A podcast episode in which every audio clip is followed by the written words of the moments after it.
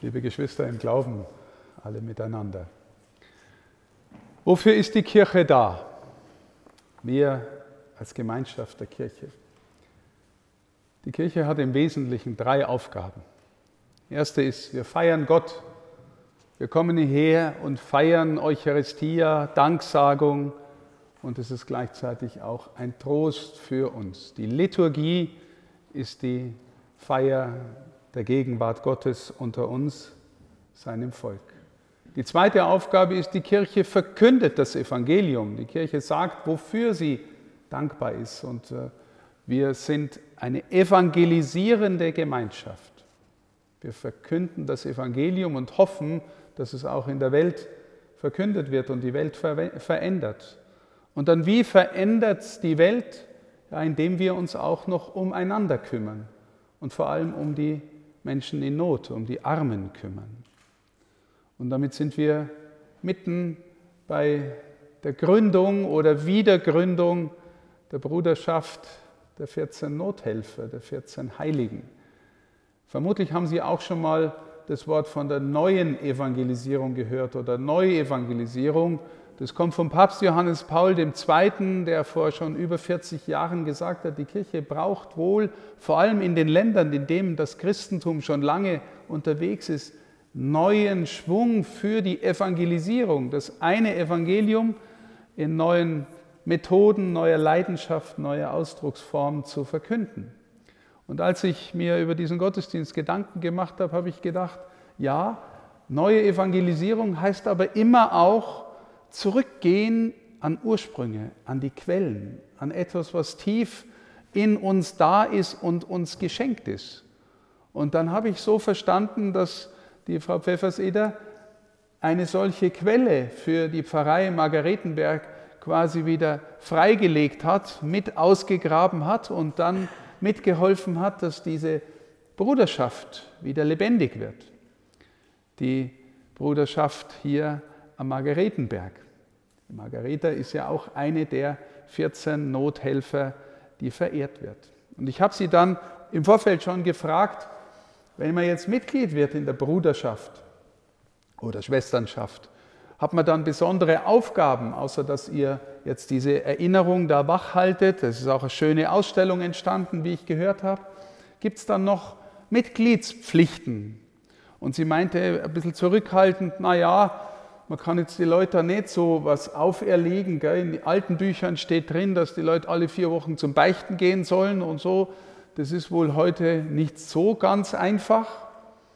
Aber ich habe mir dann gedacht, warum könnt ihr nicht zum Beispiel ein Gebet formulieren zu den 14 Nothelfern, die Mutter Gottes auch noch eingeschlossen, und jedes Mitglied ähm, verpflichtet sich, dieses Gebet regelmäßig zu beten eine Möglichkeit, die auch nochmal geistlich verbindet. Und dann vielleicht, ne, weil das ja die Nothelfer sind, vielleicht sucht man sich auch noch miteinander ein Projekt, ein Engagement, wo man sagen kann, dafür stehen die 14 Nothelfer und die Bruderschaft, die dazugehört und die Schwestern. Und wir unterstützen dieses Projekt. Dann verbindet man das auch mit einem geistlichen Anliegen und hat gleich ähm, vielleicht auch so etwas, was uns als Kirche wieder zu dem macht, wofür wir da sind. Heute feiern wir Gott und seine Heiligen. Wir beten miteinander, wir verkünden auch das Evangelium und wir tun es auch, indem wir Menschen dienen. Einfach nur als Vorschlag, ohne dass ich da tieferen äh, Druck ausüben wollte, aber äh, denkt doch mal darüber nach. Auf jeden Fall danke für dieses Engagement von denen, die mitgeholfen haben, mit der Frau Pfefferseder zusammen die Bruderschaft wieder lebendig werden zu lassen, so dass wir heute dieses schöne Fest feiern können, 400 Jahre. Warum verehren wir die Märtyrer?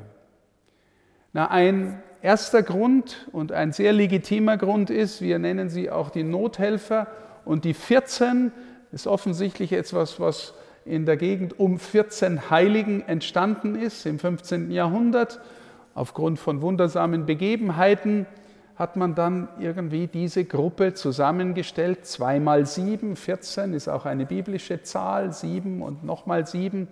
Und dann ähm, scheint es so zu sein, dass die 14 irgendwie repräsentativ sind für so viele jüngere, ältere äh, Frauen und Männer, verschiedene Berufsstände, verschiedene äh, Zuständigkeiten für alle Arten von Nöten. Also da kommt schon was zusammen und man darf hoffen, wenn man zu denen betet, dann wird einem im eigenen Anliegen, in der eigenen Not, in der eigenen Herausforderung, im eigenen Beruf auch geholfen. Die Nothelfer. Wir dürfen das glauben, liebe Geschwister, dass die heiligen Männer und Frauen Fürsprecher bei Gott für uns sind.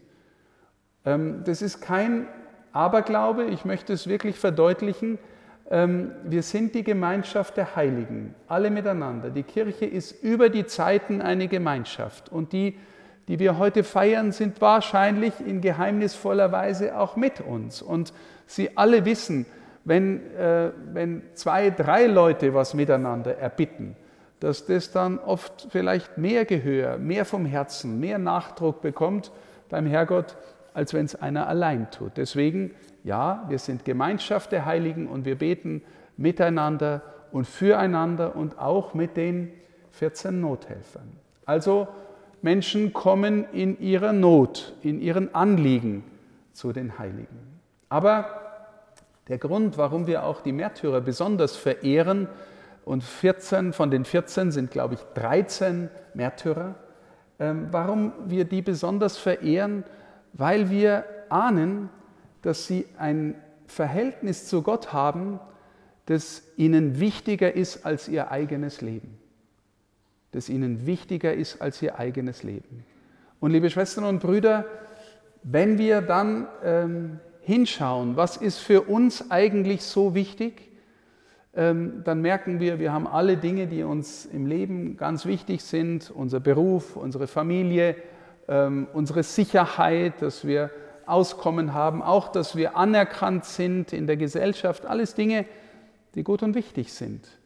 Aber, meine Lieben, wenn wir als Christen ähm, weiterkommen wollen, geistlich wachsen wollen, dann spüren wir vielleicht tatsächlich, dass das wichtigste Verhältnis, die wichtigste Beziehung in unserem Leben, die zu unserem Herrgott ist, die zu Jesus Christus ist, der uns das Gesicht des Vaters gezeigt hat und dass wir, wenn wir in ihm sind und mit ihm sind, dass dann die Schwierigkeiten der Welt nicht einfach weggehen, aber anders und leichter zu tragen sind, ähm, als wenn wir gewissermaßen so sehr an den Dingen der Welt hängen, die alle vergänglich sind.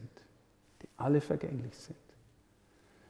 Ich habe über dieses Wort nachgedacht, das wir in der ersten Lesung äh, gehört haben, die uns die Frau Geier so eindrucksvoll vorgetragen hat. Für mich ist das eine der berührendsten Stellen der gesamten Heiligen Schrift. Paulus. Paulus war, wenn Sie die Apostelgeschichte lesen, jemand, der, von dem es heißt, er wütete mit Mord und Drohung gegen die Christen, gegen die, die den neuen Weg gehen, die sich an ihn, an den Erlöser halten, von dem Paulus völlig überzeugt ist am Anfang. Es kann überhaupt nicht sein von dem, was alles ich weiß über die Bibel, über die Schrift, über die Theologie, die ich studiert habe, über das Gesetz, das ich kann überhaupt nicht sein, dass jemand, der so elend am Kreuz verreckt, dass der der Messias ist. Das kann nicht sein. Die sind Irrlehrer, die machen unseren Glauben kaputt, unseren jüdischen Glauben. Deswegen Paulus lässt sich von den hohen Priestern Bescheinigungen ausstellen, dass er die verfolgen und umbringen darf. In der Apostelgeschichte lesen wir, dass sie die Kleider, die sie dem Stephanus abgenommen haben und ihre eigenen Kleider in, in, in, in der Tat des, der Steinigung zu Füßen eines Mannes legen, der Saulus heißt. Das heißt, die Apostelgeschichte schildert uns, dass wahrscheinlich der Paulus der Hauptverantwortliche war für die Steinigung des Stephanus. Er wütete mit Mord und Drohung gegen die Christen. Und zwar in der völligen Überzeugung, dass er der Rechtgläubige ist. Und dann begegnet ihm dieser Messias in einer offensichtlich ähm, überwältigenden Erscheinung. Allein in der Apostelgeschichte, wenn Sie die mal von vorn bis hinten lesen, wird die Bekehrung des Paulus dreimal erzählt. So wichtig nimmt der Lukas, das ist der Autor der Apostelgeschichte, diese, äh, diese Veränderung in der Gestalt des Paulus und der von da an anfängt, Jesus als den Messias zu verkünden und der einflussreichste Evangelist der alten Kirche wird. Der einflussreichste Evangelisierer. Und der sich immer sieht, als eigentlich bin ich der Unwürdigste, ich bin die Missgeburt, ich habe die Kirche verfolgt, ich habe den Herrn verfolgt und jetzt werde ich gewürdigt, ihn zu verkünden. Aber meine Lieben, dieser Paulus geht bis an die Ränder der eigenen Existenz und bis an die Ränder der Welt. So hören wir im Evangelium. Und, und deswegen erzähle ich das auch, alles, was ihm vorher wichtig war, und zum Beispiel im Philipperbrief lesen wir das, dass er, er ist selber aus dem Stamm Benjamin, also er ist jüdischer Herkunft. Er ist am achten Tag beschnitten worden. Jeder Jude, Mann musste beschnitten werden. Er hat äh, ähm, das Gesetz gehalten in gründlichster Weise. Er war vorbildlicher Pharisäer, das waren die frommsten von allen. Und er hat, das lesen wir anderswo, beim besten Theologieprofessor der Antike studiert, beim Gamaliel, zu dessen Füßen saß er. Also wenn der Paulus sagen wollte, ich könnte mich echt, äh, ich könnte echt angeben mit meiner Herkunft, dann, äh, dann, dann er, mit einigem Recht, aus den Augen der Welt. Was sagt der bekehrte Paulus? Ich schaue nach hinten und erachte das eigentlich alles für nichts. Wir haben eine Übersetzung, eine evangelische Übersetzung, da steht das Wort, das ist alles Dreck für mich, weil die Erkenntnis Christi Jesu, meines Herrn, alles übersteigt. Er hat neues Leben gewonnen, ist neue Schöpfung geworden, wie er uns im ersten Korintherbrief sagt. Und dieser Paulus sagt uns jetzt, in dieser Stelle, die ich so bewegend finde, was kann uns scheiden von der Liebe Christi? Und er zählt es auf, alles, was er erlebt hat. Bedrängnis oder Not oder Verfolgung, Hunger oder Kälte, Gefahr oder Schwert. Nichts. Paulus ist durch die Welt gezogen, war dauernd im Gefängnis, ist gesteinigt worden, ist mehrmals ausgepeitscht worden und am Schluss geköpft worden.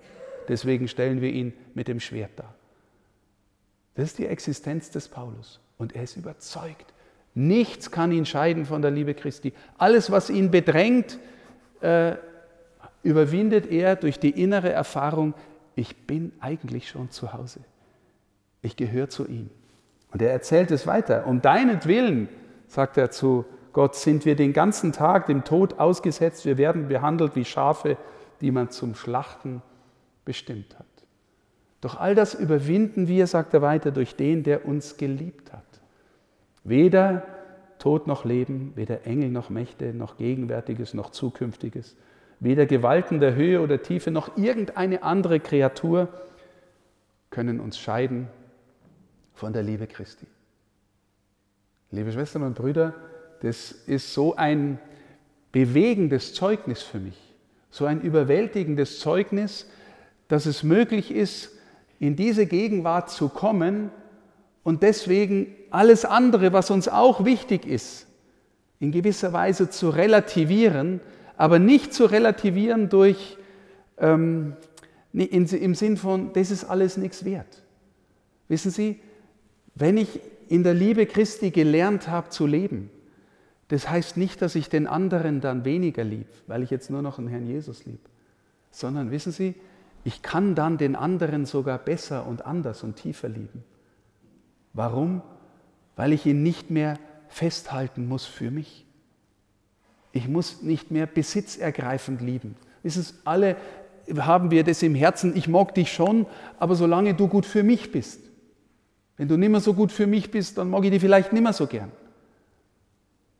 Aber der, der in der Liebe Christi ist, der sieht, dass der andere, der in Not ist, auch ein Geschöpf Jesu ist und kann ihm um seinetwillen dienen und nicht, weil er noch einmal selber was davon hat.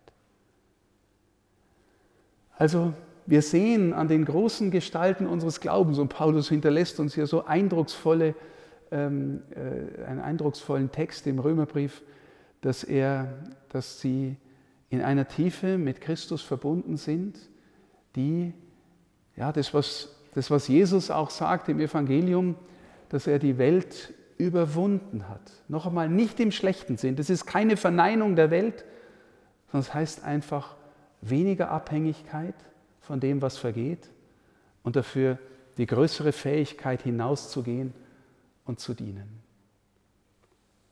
Und auch die größere Fähigkeit, mit den Nöten und Leiden unseres eigenen Lebens anders umzugehen. Ich weiß nicht, ob Sie schon mal eine Biografie von, von großen Gestalten des Glaubens gelesen haben. Ich habe vor kurzem erst wieder Edith Stein gelesen. Edith Stein, äh, eine gelehrte Jüdin, die zum Christentum konvertiert, die in den Karmel eintritt. In der Zeit der Nazi-Verfolgung als Jüdin geht sie nach Holland nach Echt, wird dort, äh, ist dort als Nonne, als Karmelitin. Und äh, sie lebt dort mit ihrer Schwester, die sie auch gewissermaßen unter den Schutz des Klosters geholt hat. Aber die Gestapo erreicht sie auch dort. Edith Stein wird abgeholt. Die letzten Worte, die wir von ihr haben, sind, komm zu ihrer Schwester, komm, wir gehen für unser Volk. Und sie weiß und ahnt, dass es nach Auschwitz geht, wo sie tatsächlich vergast worden ist.